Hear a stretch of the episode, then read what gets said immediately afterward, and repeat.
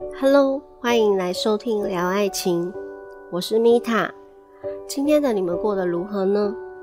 在爱里面，你们感受到幸福了吗？你准备好了吗？我们来趟爱情聊天之旅吧。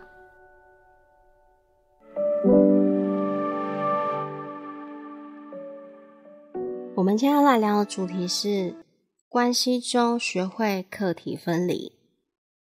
课题分离这个词呢，是出自于阿德勒心理学所提出的。在前几集呢，我一直提到，别人对你生气是他的课题，你被他人迁入，那就是你的课题喽。每一个人都有自己要学习成长的人生功课，我们都只需要去面对自己要面对的，但可能会发现关系中的人或是自己。都曾经说过一句话：“我是为你好啊。”OK，这句话其实意味着你或是他人正在干涉彼此的课题哦。今天我们来聊聊课题分离到底有多重要。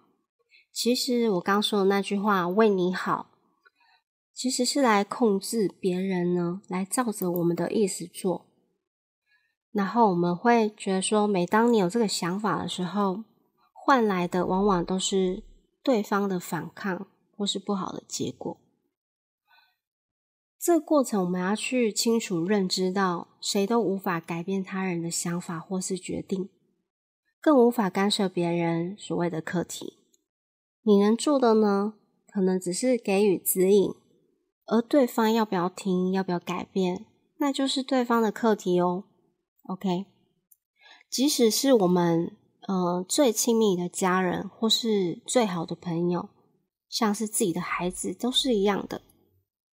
可能有些人会觉得，哎，米塔这样不会太自私吗？太冷血了吧？如果呢，你有这种想法，那可能代表你产生了课题的混淆哦。课题分离呢，其实不是要你完完全全的袖手旁观，呃，是要我们去学会。信任并且尊重别人，其实能够去做到跟做好的。如果嗯，在这些过程，对方有提出需要帮忙的时候，我们才适当的给予协助跟指引，才是我们要做的。比方说，嗯，现在或是过去有一些父母的呃，与小孩子的成长成长过程当中，可能不希望让小孩吃苦。而选择过度的保保护孩子，那这样子的教育方式呢，会让小孩长大之后缺乏生活的尝试，还有抗压性，认为，呃，他们可能会认为自己什么都不会，而父母以为的这个为孩子好，其实呢，实际上都是让小孩丧失了解决自身课题的能力。为你好这句话呢，嗯。其实是一个很自私的说辞。我们都只要记得，人生呢只有三件事情，那就是自己的事、他人的事以及老天的事。OK，好，我今天大家分享一下，就是在第二集呢，我有提到我呃呃我的婚姻十年的时候，有发生一个很大的转变。在那一年，我突然的爆发所有内在。不满的情绪，当时我也是讲了一句话，说：“哎，我为了你们好，我为了大家讲，大大家好，我为了大家和谐，所以我选择忍耐耶，我还一直付出。但是为什么你们要这样对我呢？”OK，那时候我我几乎是呈现在一个受害者的角色，认为我的婆婆、我的先生，认为大家都没有替我想。而这个受害者的那个心态，让我产生许多的怨恨啊、抱怨、愤怒、排斥的这些情绪反应。那后来我也是透过了疗愈挖掘过程当中，呃，我我想知道我为什么会十年突然爆发，然后认为为大家好，诶，可是大家为什么这样对我？那在这个过程，我看见其实呢，我一直都在干涉。我先生或是我婆婆的那些课题，我用很多的付出忍耐过程，其实都导致于我先生无法学会自己的课题。意思就是说，我一直以来会用呃承担，还有家里不管大大小小的事情，我都会想要去负责、去完善的，先把它想好，并且把它做好。可是这些过程呢，变成我的先生，他就无法在关系中面对他要学习的一些课题。也就是说，等于我把他的功课呢拿来写了，而他就可能一直停滞，无法成长。最后呢，我们可能有很多课题没有过之外，还背负了他人的课题。而在这个十年，我才觉醒到我已经无法再负荷，才让我那一瞬间突然爆发。在那个爆发当中，我没有去意识到这件事情。我还沉浸在那个受害者的心态。OK，那受害者的心态，我会在下一集跟大家分享。我今天就不去多聊这一块。我们回归正传，在那个挖掘的过程，我惊觉到我一直以来呢，呃，都在忽略学习课题分离这个这个课题。OK，我在给予他人的时候。我都会忽略对方呢是否需要你的付出，就很像呃大家的阿妈为你好一样，什么阿妈觉得你冷，阿妈觉得你饿，而不断的给你穿衣服，不断的喂你吃东西，但事实我们根本就不冷也不饿，对吧？从这一点呢，我们可以看出呢，嗯，其实我们很多的长辈呢，很常把为你好挂在嘴边。这个方式其实也是一代代的相传的哦，像是在我的原生家庭当中，我的母亲就是一个很典型的为你好妈妈，因为她很常都会说：“我为你们好，诶你们怎么都不懂我的苦心呢？你们都不不珍惜啪啦啪啦的这些东西哦，包含了就是这些情绪，呃，这些呃语言的背后，其实很多是情绪勒索。”也就是，哎，我为你好，你应该怎么样的？那我又发现说，这个潜藏的信念呢，包含他想要去控制啊，或是强迫跟一些执着在里面。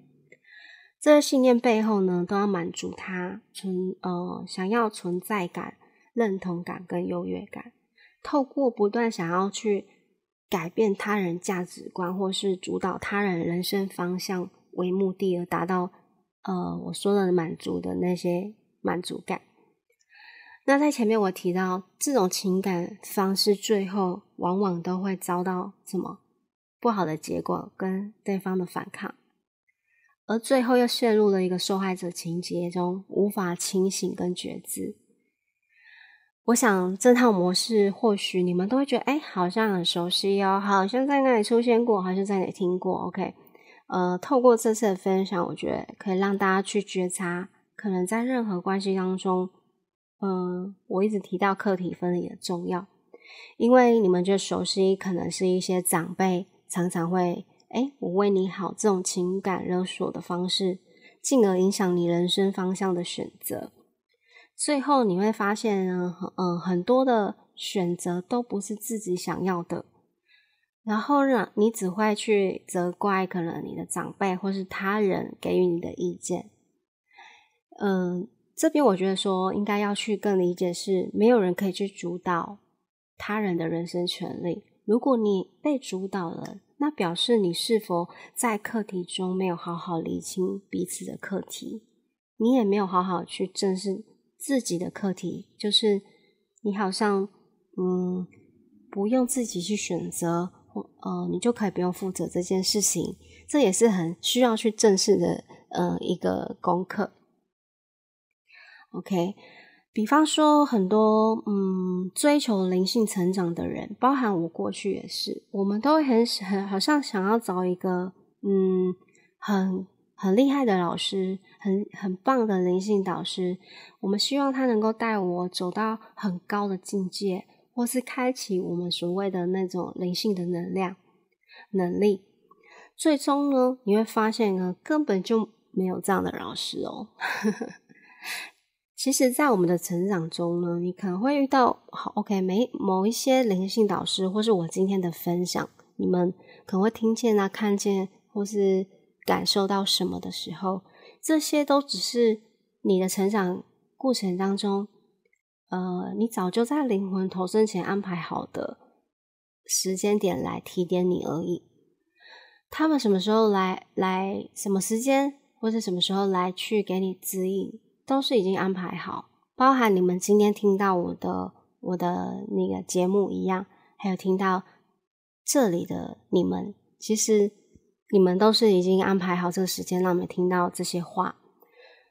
最终你要去意识到，能够让你灵性觉知或是开悟、长智慧的人，只有你自己。每个人都是自己人生中的灵性导师哦。希望呢，呃，我今天的分享对大家有帮助。好好的去厘清、觉察自己，你是否在呃关系中课题混淆，你才不会在关系中越陷越深，甚至会变成受害者情节。那受害者情节，我想要在下一集跟大家来聊聊。嗯，今天的分享呢，我希望对大家有帮助。然后，如果你们有更好的方式，或是有不同的见解，也都可以跟我留言分享。然后，如果今天的分享呢，你们有喜欢，也欢迎大家帮我点评，然后并留言给我。